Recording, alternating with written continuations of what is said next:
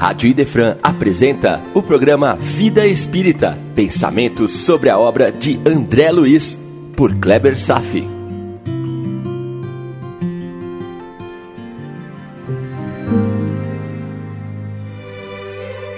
Nosso Lar, capítulo 37, A Preleção da Ministra, parte 1. Sejamos fortes na educação de nós mesmos, todos os dias porque é na persistência no trabalho e no esforço do dever que beijamos as flores da sabedoria, nos dignando para um novo amanhecer. Nesse capítulo, André Luiz tem a oportunidade, o privilégio de assistir a uma palestra da ministra veneranda. Eu estava aqui pensando, enquanto li o início do capítulo, sobre as novas condições de existência de André Luiz. E imediatamente me passou uma coisa. Ele até então tem mantido contato direto com os nobres espíritos como Clarencio, Genésio, e conquistou a amizade de Lísias, a maternagem da Dona Laura. Também reiniciou suas tarefas, mesmo que em outros moldes, porém sob a proteção de Tobias e Narcisa. Ele conquistou o direito de recarregar suas energias ao fazer contato direto com a sua mãe, em esfera superior a dele, e agora terá grande oportunidade de ouvir uma palestra de um espírito de padrão moral muito elevado e sublimado, que é a ministra veneranda. Eu calculo que possivelmente qualquer um de nós, cercado por tantos estímulos para o bem, possivelmente apresentaria muito maior disposição para trabalhar por sua mudança, por sua transformação, por seu crescimento.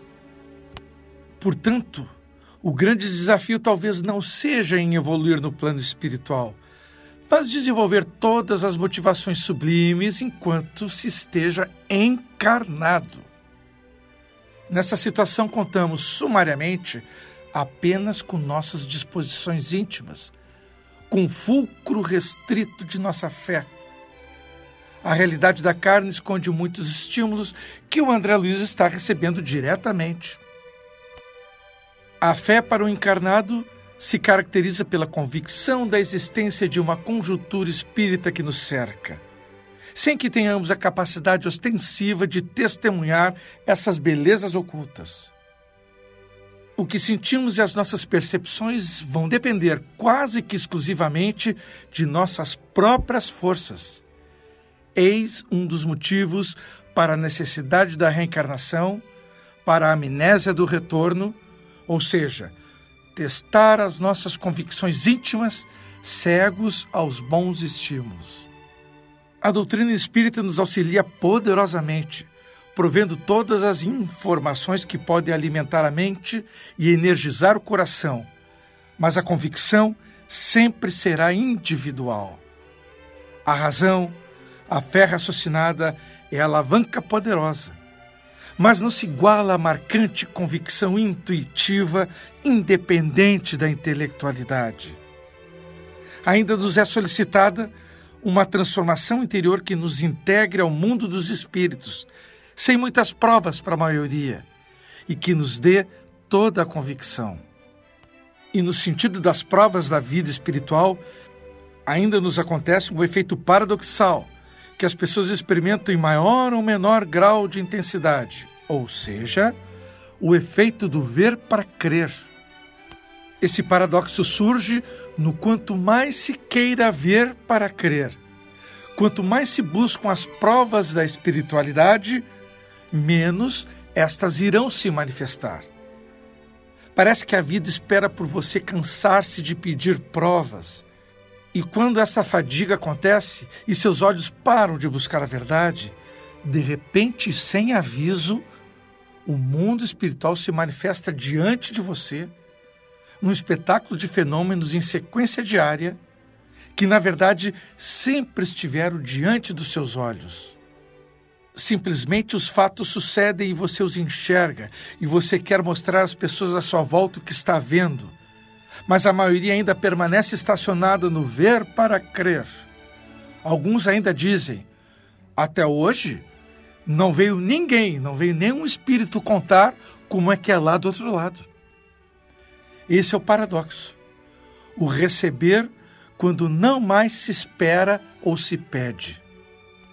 André Luiz, na espiritualidade, estava debruçado diante de todas as oportunidades. E merecida-se, diga-se de passagem. Porém, aqui temos que contar com a nossa boa fé.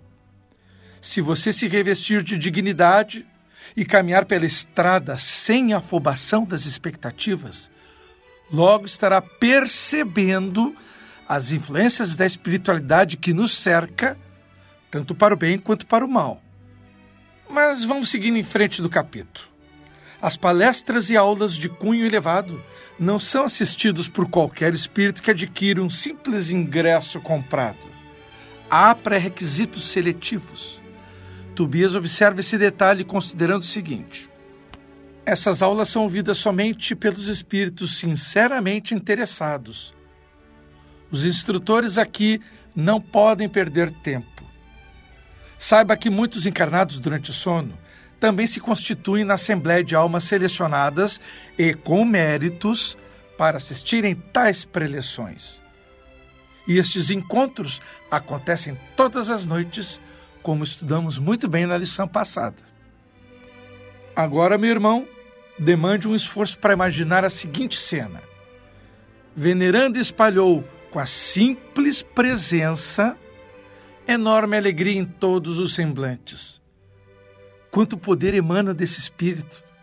Imagina quanto magnetismo e expressão de sua aura que se irradia a partir dela. Isso também é um exercício que podemos fazer. Captar as vibrações das outras pessoas à nossa volta e qual o impacto que esta emanação causa nos ambientes. É verdade, sim, e não é tão difícil. E quando começar a perceber, também se questione o quanto você mesmo também pode estar contribuindo para uma psicosfera agradável ou não. E o tema da noite? O pensamento. Antes de avaliar alguns aspectos da palestra da ministra Veneranda, vamos estudar um pouquinho sobre as ações dos pensamentos no ambiente espiritual ao nosso derredor. Vamos lançar mão do capítulo 14 do livro A Gênese de Allan Kardec, o item sobre a ação dos espíritos sobre os fluidos, a criação fluídica e a fotografia do pensamento. Itens 13 a 21. Item 13. Os fluidos espirituais que constituem um dos estados do fluido cósmico universal são, a bem dizer, a própria atmosfera dos seres espirituais.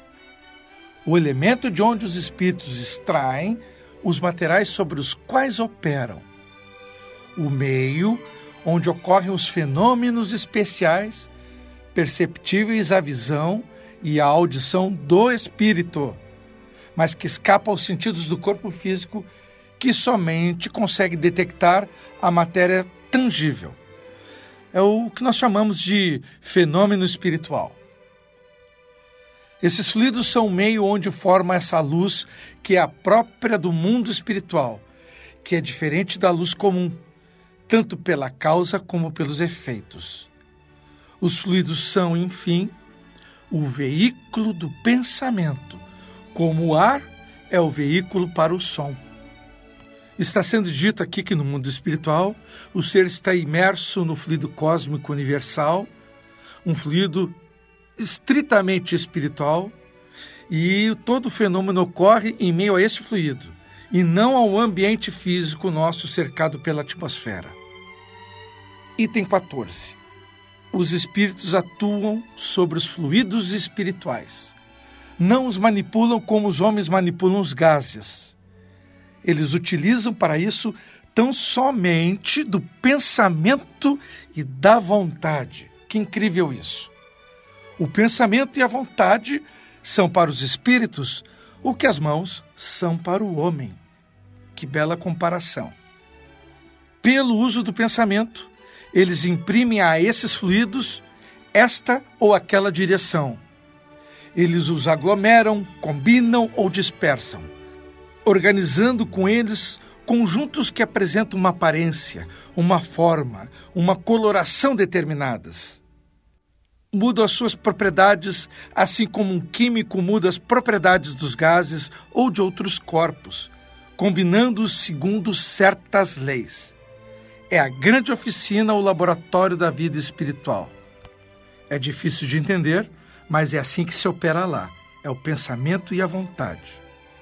Algumas vezes essas transformações do fluido cósmico universal são resultado de uma intenção, mas outras vezes são produto de um pensamento inconsciente. Basta que o espírito pense em alguma coisa para que ela se produza no éter, assim como é suficiente ele entoar uma canção para que esta repercuta na atmosfera e nós ouçamos.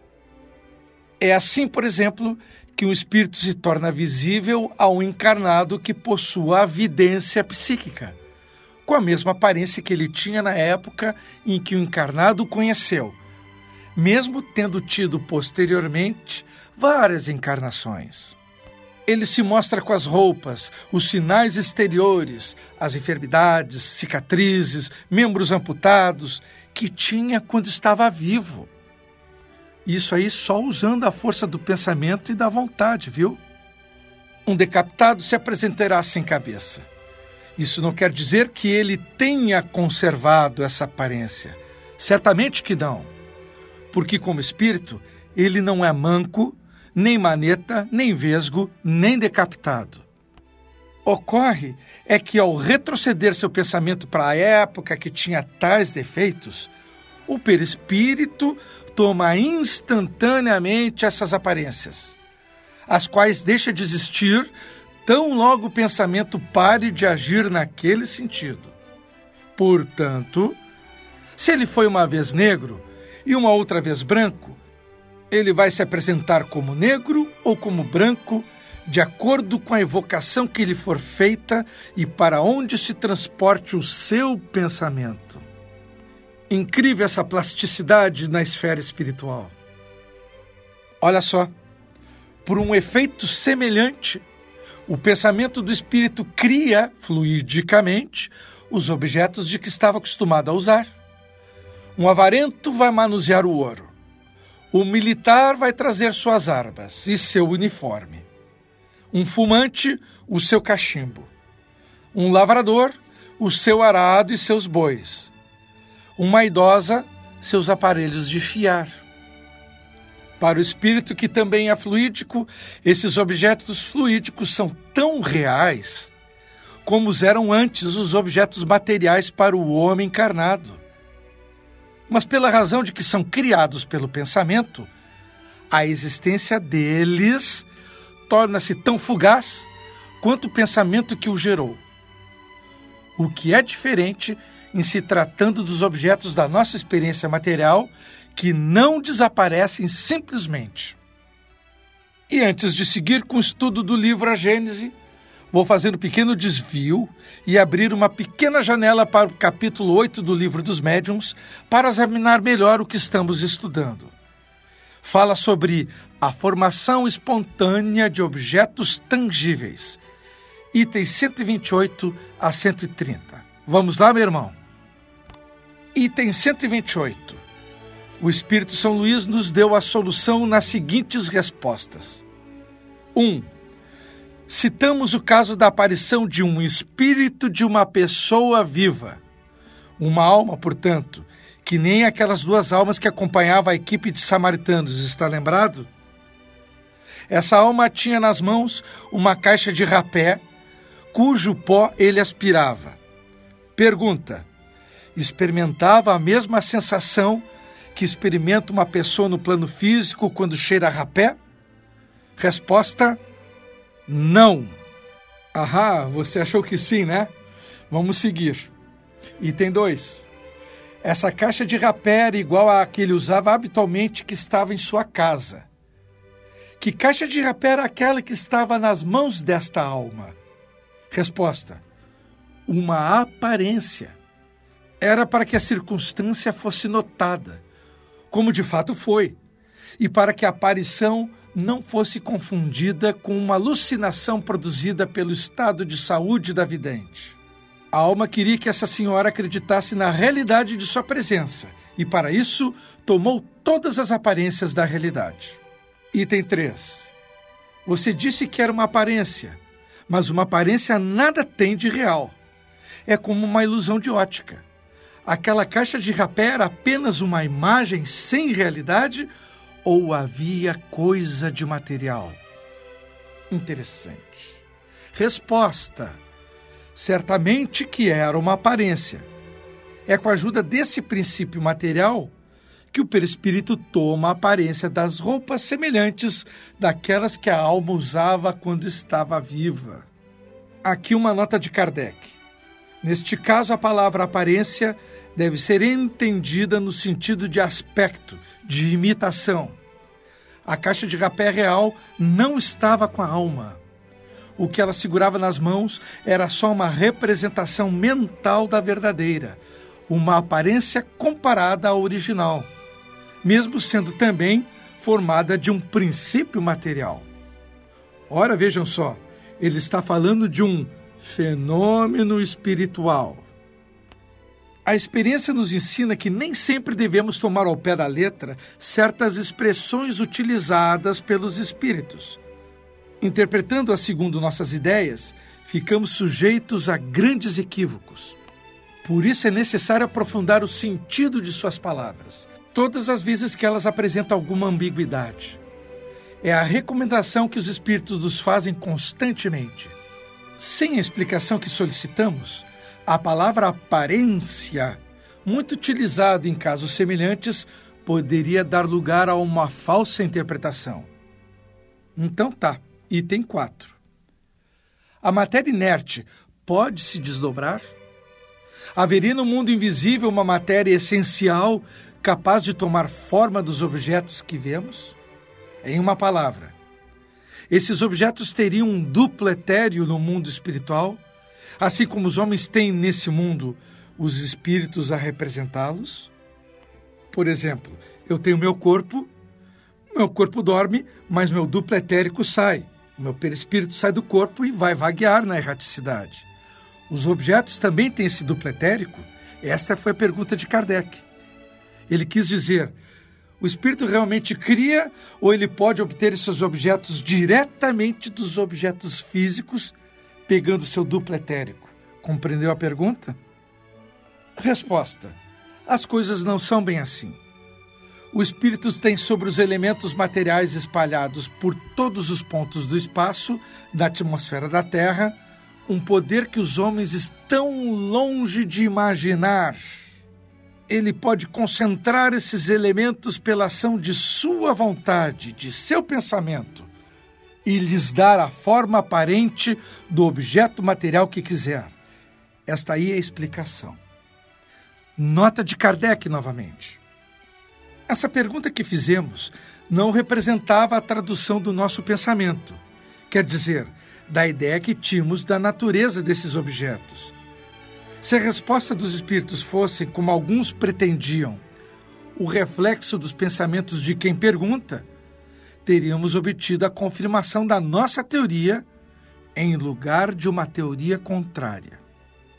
O que ele está dizendo aqui é: não adianta, os médios não são paranormais que captam pensamentos dos encarnados. Existe uma espiritualidade com ideia própria que às vezes se confunde ou é o contrário do pensamento dos que estão encarnados. É mais uma prova e um testemunho da vida espiritual. Item 5. Faço de novo a pergunta, de uma maneira categórica, a fim de evitar todo e qualquer equívoco. As roupas com as quais os espíritos se utilizam são de uma realidade? Resposta: Creio que a minha resposta anterior resolve a questão. Você não sabe que o próprio perispírito é uma realidade? Item 6. Segundo essa explicação, os espíritos transformam a matéria etérea de acordo com a sua vontade. Assim, com relação à caixa de rapé, o espírito não encontrou completamente feita, mas ele mesmo fez, quando teve necessidade dela, por um ato de sua vontade. E do mesmo modo que a fez, pode desfazê-la. O mesmo deve acontecer com outros objetos, tais como roupas, joias, etc. Resposta: sim, é exatamente isto. Perfeito, não deixa margem de dúvida. O pensamento e a vontade manipulam a atmosfera espiritual, criando objetos a partir da manifestação dos pensamentos. Item 7. A caixa de rapé foi visível para aquela senhora a ponto de parecer real. O espírito poderia torná-la tangível para ela? Resposta: Poderia. Item 8. Nesse caso, essa senhora poderia segurar em suas mãos, acreditando ter uma caixa de rapé verdadeira? Resposta: Sim. Item 9. Se ela tivesse aberto, encontraria rapé no seu interior? E se ela aspirasse, poderia espirrar? Resposta: Sim. Aqui é diferente. O encarnado não poderia pegar aquele objeto, cheirar o rapé e dar um espirro. Isto é um fenômeno espiritual que é concreto no mundo espiritual, tá? Esta é a diferença. Item 10. Então, o espírito pode dar ao objeto não apenas a forma, mas também as propriedades especiais. Resposta: sim, se ele quiser. Foi com base nesse princípio que eu respondi afirmativamente às perguntas anteriores.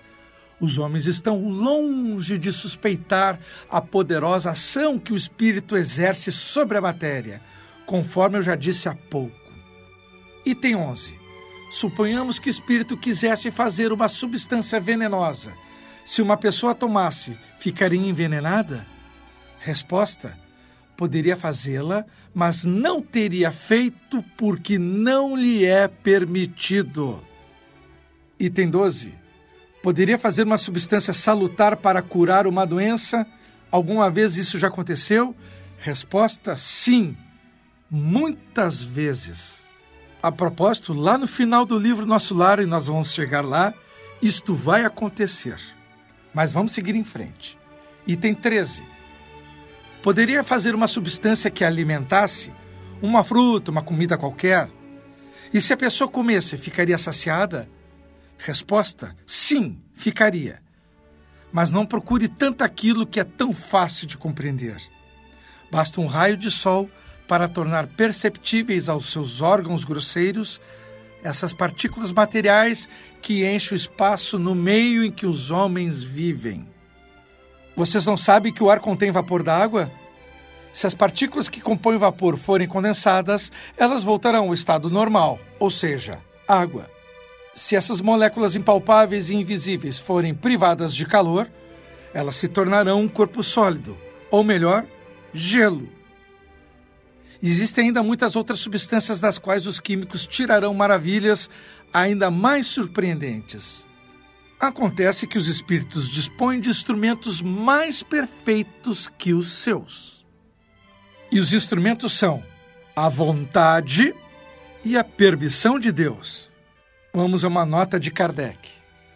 A questão da saciedade aqui é muito importante nesse caso. Como uma substância pode produzir a saciedade se a sua existência e propriedades são apenas temporárias? Ocorre que essa substância em contato com o estômago produz a sensação de saciedade, mas não a saciedade que resulta de uma refeição farta. Se tal substância pode agir sobre o organismo e modificar um estado doentio, pode também agir sobre o estômago e aí produzir a sensação de saciedade. Pedimos aos senhores farmacêuticos e donos de restaurantes que não fiquem com ciúmes, nem creiam que os espíritos lhe venham fazer concorrência. São casos muito raros, excepcionais, e nunca dependem apenas da vontade das pessoas para consegui-los. De outra maneira, todos se alimentariam e curariam as suas doenças de forma mais barata. Item 14. Os objetos que se tornam tangíveis pela vontade do espírito poderiam ter um caráter permanente e estável, a fim de serem usados como objetos comuns? Que interessante agora. Resposta: poderiam, mas isso não se faz porque está fora das leis. Jesus multiplicou peixes e pães. As pessoas se alimentaram, Mas aquele alimento não foi permanente, mas saciou a fome da população. Percebeu? Item 15. Todos os espíritos possuem no mesmo grau a capacidade de produzir objetos tangíveis? Resposta: O certo é que quanto mais elevado for o espírito, mais facilmente ele consegue produzir esses objetos. Mas ainda aqui, tudo depende das circunstâncias. Os espíritos inferiores também podem ter esse poder. Oh, meu irmão, se Jesus e outros engenheiros siderais plasmaram o planeta Terra, o que seria para ele o esforço de cinco mil pães e cinco mil peixes? Um nada. Item 16. O espírito sabe exatamente como produz as suas roupas ou seus objetos, cuja aparência ele torna visível? Resposta: não. Muitas vezes ele compõe a sua formação por um ato instintivo, que ele mesmo não compreende se não estiver bastante esclarecido para isso. Item 17. Uma vez que o espírito pode extrair do fluido cósmico universal os materiais para fazer todas essas coisas e dar a essas coisas uma realidade temporária, com as suas propriedades que são características, também pode retirar desse fluido o que for necessário para escrever, possibilidade que nos daria explicação do fenômeno da escrita direta? Resposta: Enfim, você chegou onde queria. Vamos ver a nota de Kardec sobre isso. Realmente, era aí que queríamos chegar com todas as perguntas anteriores. E a resposta prova que o Espírito leu o nosso pensamento. Agora vamos à questão 129 do Livro dos Médiuns. A teoria acima pode se resumir assim: dois pontos. O espírito age sobre a matéria e tira do fluido cósmico universal os elementos necessários para formar, de acordo com a sua vontade, objetos com aparência de diversos corpos que existem na Terra. Pode também operar sobre a matéria elementar por sua vontade e conseguir uma transformação íntima que lhe conceda determinadas propriedades. Essa faculdade é inerente à natureza do espírito, que a exerce quase sempre como de modo instintivo, quando isso é necessário e sem se dar conta. Os objetos formados pelo espírito têm existência temporária e está subordinado à sua vontade ou à sua necessidade. Pode fazê-los e desfazê-los quando quiser. Em certos casos, esses objetos podem possuir, aos olhos das pessoas vivas, todas as aparências da realidade, ou seja, tornam-se momentaneamente visíveis e até mesmo tangíveis. Trata-se de uma formação e não de uma criação, pois o espírito não pode tirar alguma coisa do nada. E o item 130 a existência de uma matéria elementar única está praticamente admitida hoje pela ciência e confirmada como civil pelos espíritos. Essa matéria dá origem a todos os corpos da natureza e, pelas transformações que sofre, também produz as diversas propriedades desses mesmos corpos. É assim que uma substância salutar pode se tornar venenosa por uma simples modificação. A química nos oferece numerosos exemplos. Todo mundo sabe que duas substâncias inofensivas combinadas em certas proporções podem produzir um veneno. Uma parte de oxigênio e duas de hidrogênio, ambas inofensivas, formam água. Acrescente um átomo de oxigênio e torna-se um líquido corrosivo. Algumas vezes, sem modificar as proporções, será suficiente uma simples modificação do modo de agregação molecular para modificar as propriedades. É assim que um corpo opaco pode tornar-se transparente e vice-versa. Uma vez que o espírito pode exercer uma ação tão poderosa sobre a matéria elementar, admite-se que possa não somente formar substância, mas ainda modificar suas propriedades, agindo como efeito de um reativo, usando a sua vontade. Mas o que tudo isso tem a ver com a palestra da ministra veneranda ah, isso veremos mais tarde em nosso próximo encontro. Por hoje era isso. Desejo paz a todos e até breve.